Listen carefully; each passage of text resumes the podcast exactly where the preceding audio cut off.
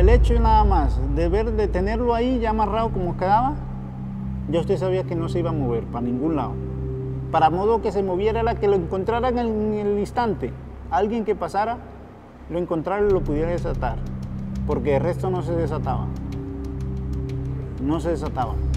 Prepárate para escuchar las historias más escalofriantes de asesinos en serie latinoamericanos. Esto es Perfil Criminal con Tania Mino.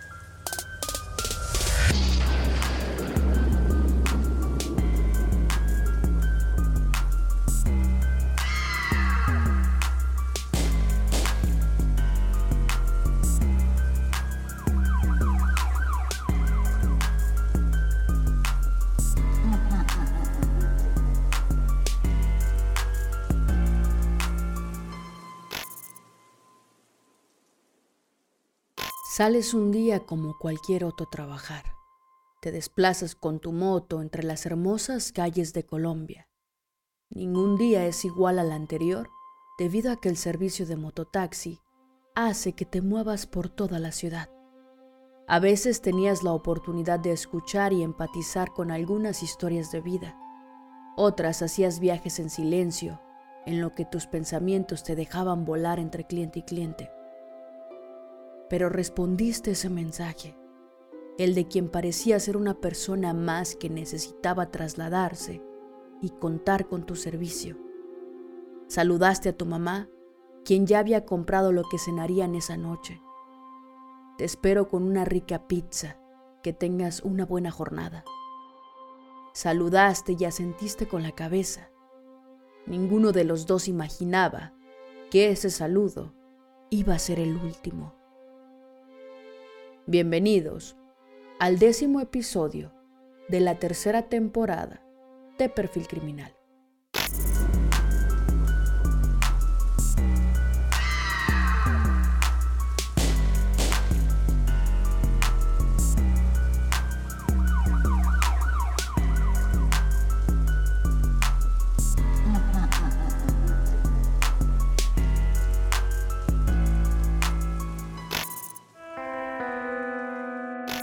En esta oportunidad nos instalaremos en Colombia, específicamente en Valledupar. Allí en 1980 nació Luis Gregorio Ramírez Maestre. Durante su infancia, su padre, quien lo maltrataba de una manera brutal, lo obligaba a hacer sombreros, elaborar manillas y también mochilas. Fue así como desde niño aprendió a hacer nudos, una técnica que perfeccionó y que lo marcaría algunos años después, haciendo de esta su huella. Gregorio se casó y tuvo dos hijos, aunque hay sitios que afirman que tuvo tres. Estos pequeños no le impidieron acumular una gran cantidad de víctimas en su haber. Es considerado uno de los diez mayores asesinos seriales de la historia reciente, aunque él no lo reconoce. En algunas ocasiones ha indicado que pertenecía a un grupo paramilitar que se dedicaba a hacer limpieza social de delincuentes que extorsionaban bajo su nombre. Al día de hoy, octubre de 2023, está cumpliendo una condena en la cárcel de alta seguridad de Valledupar, donde están recluidos otros de los grandes criminales del país, como Rafael Uribe Noguera, el reconocido empresario que ultrajó, torturó y asesinó a una niña de 7 años, y Luis Alfredo Garavito, quien recientemente acaba de fallecer. Pero ¿cómo fue que llegó a ese lugar? ¿Qué hizo para terminar ahí? El modus operandi de Ramírez era algo particular. Él seleccionaba a hombres que tuvieran entre los 19 y 30 años, de no más de un metro setenta de estatura y con un peso que no superara los 60 kilos. El factor común entre todas sus víctimas era el puesto de trabajo, solo mototaxistas. Gregorio solicitaba un viaje hacia las afueras de los pueblos, aprovechaba su carisma para generar confianza y les pedía a las víctimas que lo llevaran en el servicio de mototaxi, un medio de transporte muy común en Colombia a un lugar estratégicamente escogido en las afueras de las ciudades en las que luego actuaba. Como iba en la parte trasera, le daba charla a sus víctimas durante todo el viaje y cuando el conductor se detenía, lo sujetaba por la garganta y lo asfixiaba, teniendo cuidado de que no muriera. Su objetivo era que perdiera el conocimiento. Enseguida arrastraba a su víctima desmayada hacia la zona elegida, donde siempre había árboles apropiados para su espantoso desenlace. Estando inconsciente, la amarraba de pies y manos a cuatro árboles, suspendiéndola en el aire para que no pudiera tocar el suelo. Los amarres se activaban con el movimiento de las extremidades, de forma que cuando despertaban no podían estirar las piernas porque la cuerda de manera inmediata se tensionaba en el cuello y les provocaba ahorcamiento. A Maestre le gustaba que sus víctimas padecieran. Su firma eran aquellos nudos aprendidos en su infancia que les hacía en las distintas partes, estratégicamente elegidas para que agonizaran. Un investigador del caso aseguró que esos nudos eran una forma de reconocerse a sí mismo. El del cuello, que es el que más, más fuerte debe ser, porque al momento que usted hace aquí, estos dos activan el de arriba. Cuando usted quiere hacer así o hace así, le acorta la respiración de uno. Edwin Olaya, perfilador criminal, aseguró que lo que hacía Maestre era atar a sus víctimas a un árbol de una manera que su postura no fuera cómoda y los movimientos que hicieran con sus extremidades apretaran los nudos que les hacía sobre el cuello, dando como resultado una muerte por asfixia mecánica.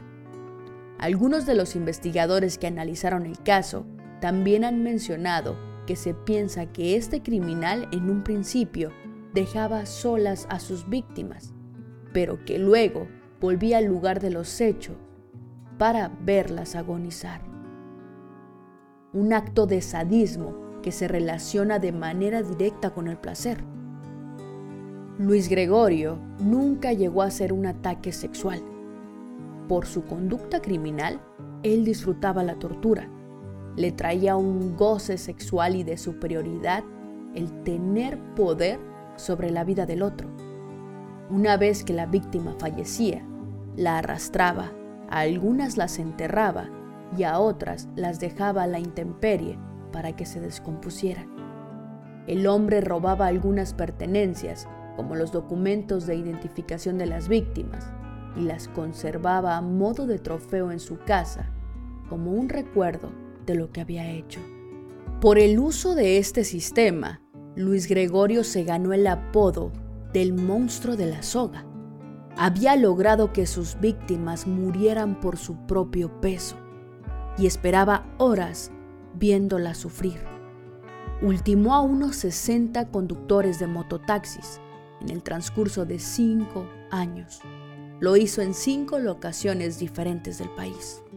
En una entrevista que le hicieron, con cinismo, dijo que no se consideraba psicópata, pues supuestamente recibía órdenes de un grupo armado para cometer los crímenes.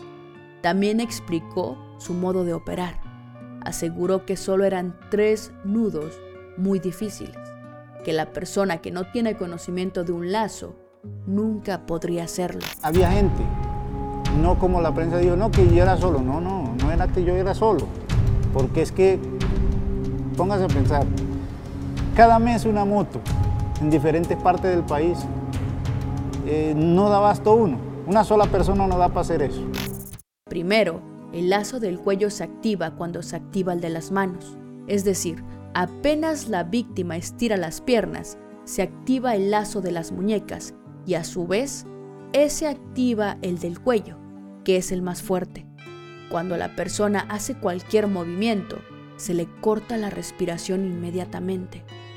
Según un experto que trabajó como médico forense en el Instituto de Medicina Legal de Valledupar y que conoció los casos de 11 personas ultimadas de la misma forma, es decir, por asfixia mecánica, en los cuerpos no se encontraron señales ni de disparos ni de heridas de arma blanca, pero lo que se sabe de las víctimas ayudó a ubicar al monstruo de la soga.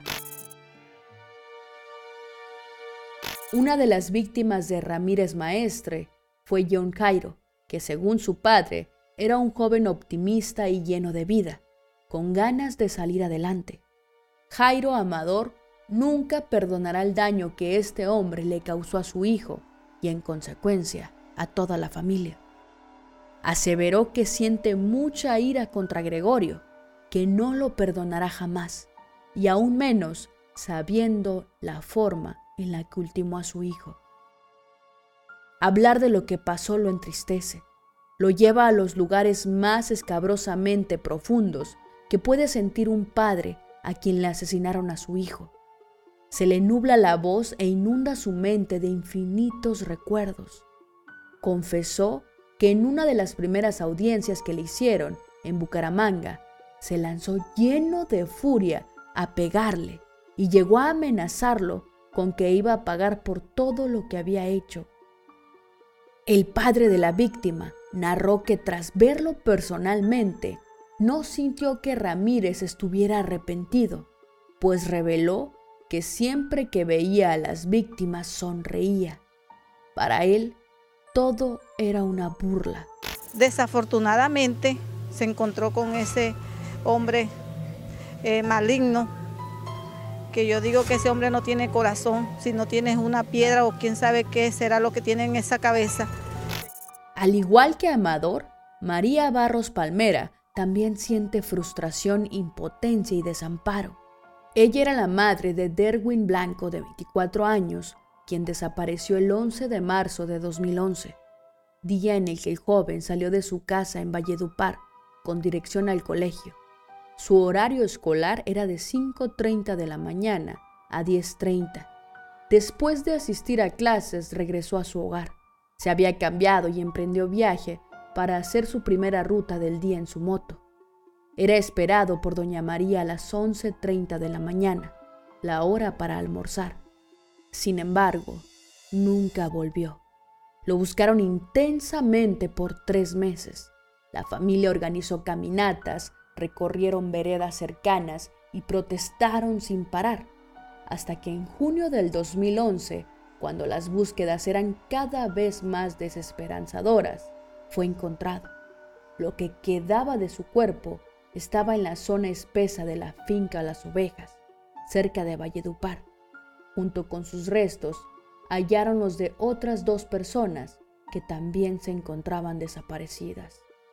María Barros, entre lágrimas, confesó que había realizado numerosas denuncias, entregando papeles y que Maestre nunca fue condenado por el asesinato de su hijo. Se sintió decepcionada y enfurecida con la ley, con la falta de justicia. Desamparada, se resignó porque, hiciera lo que hiciera, nadie iba a devolverle a Derwin. La madre de otra víctima, que prefirió mantener el anonimato por seguridad, manifestó que la muerte de su hijo le destruyó la vida.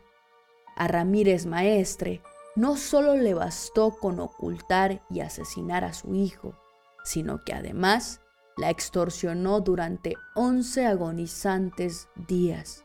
Ramírez se comunicaba con ella para decirle que sabía el paradero del joven y quiénes lo tenían secuestrado pero que necesitaba que le ayudara con dinero para poder buscarse una nueva vida, pues corría peligro. La mujer, en medio del desespero, llegó a hacerle tres consignaciones por altas cantidades de dinero, pero para ese entonces su hijo ya estaba muerto.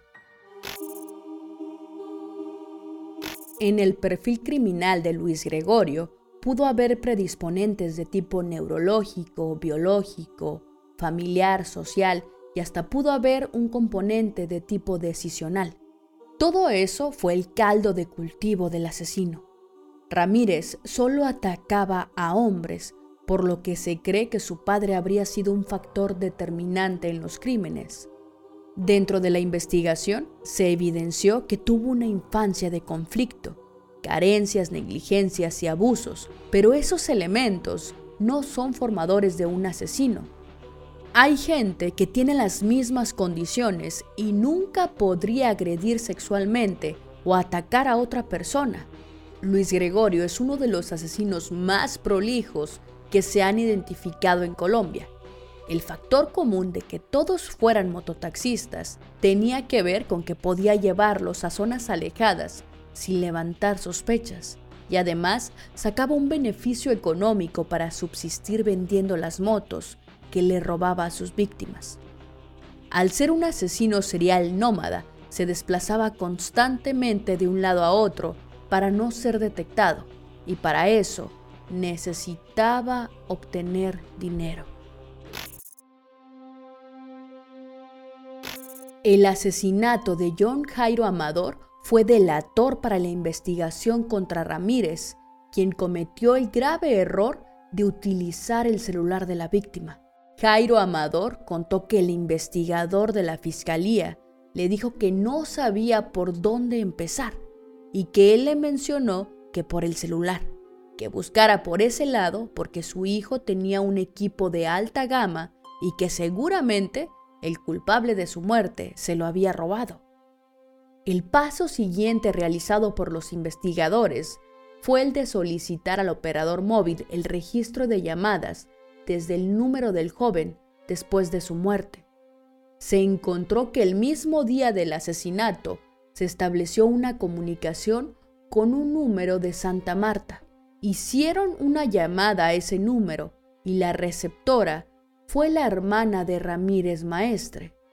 Los reportes también indicaron que había estado en Sabana Larga, Aguachica, Santa Marta, Valledupar y Puerto Wilches.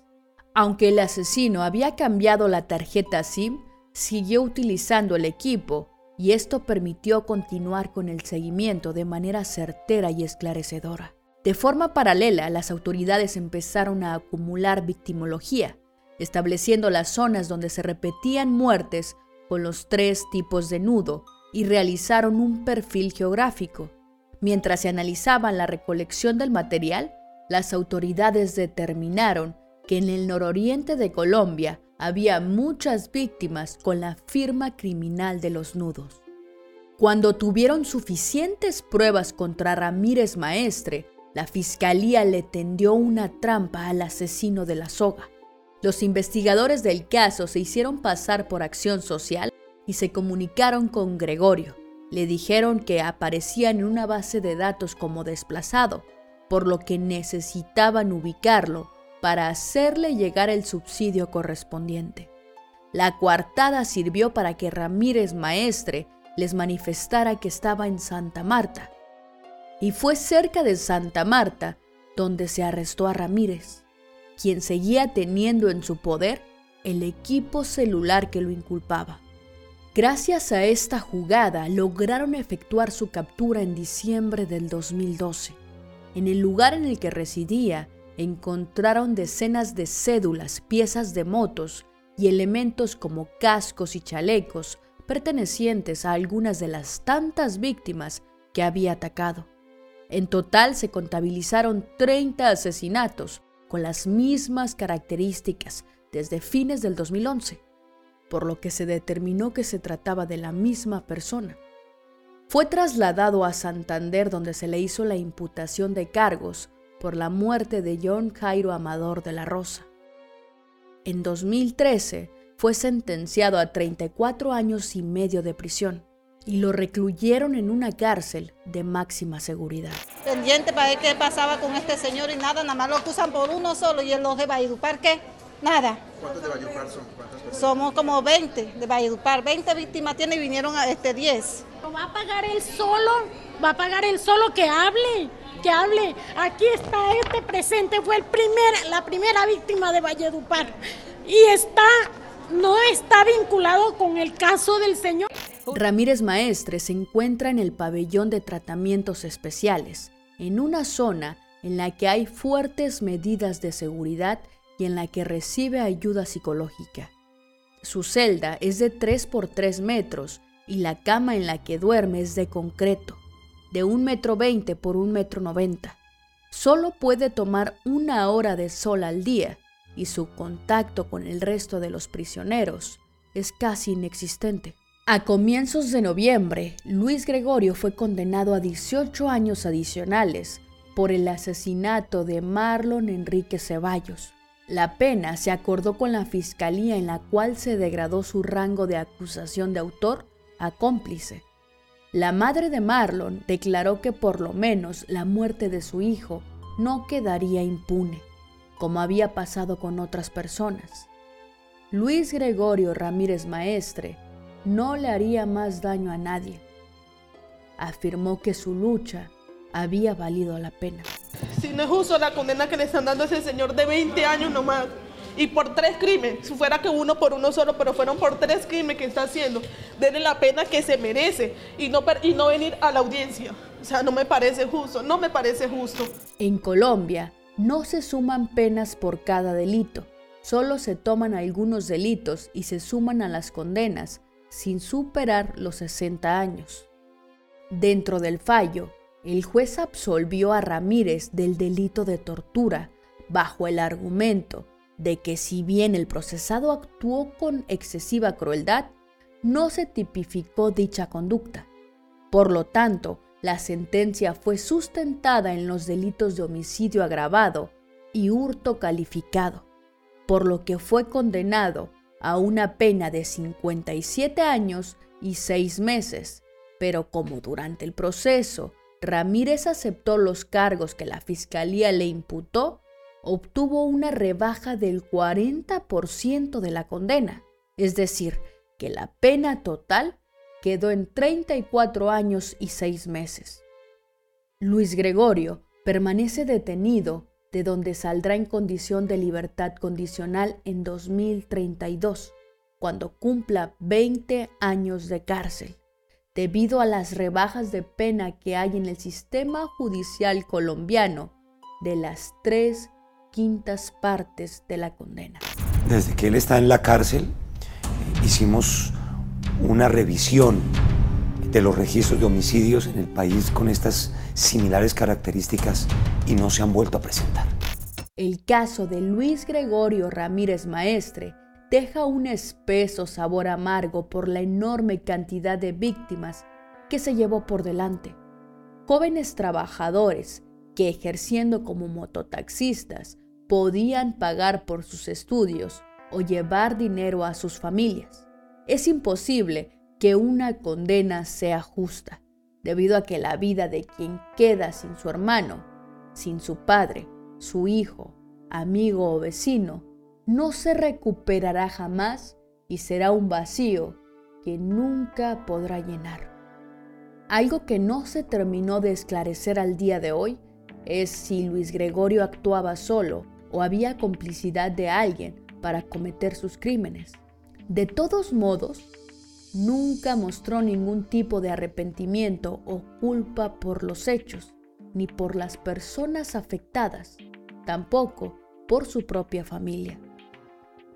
Cuando se habla de asesinos, con frecuencia se recurre a términos como monstruos o perversos para calificarlos como si fueran seres de otra especie aparte, absolutamente diferente a nosotros. Sin embargo, todos somos capaces de matar. Eso no significa que todos actuemos igualmente de manera horrible, pero significa que todos debemos asumir que somos capaces de causar un gran daño a los demás.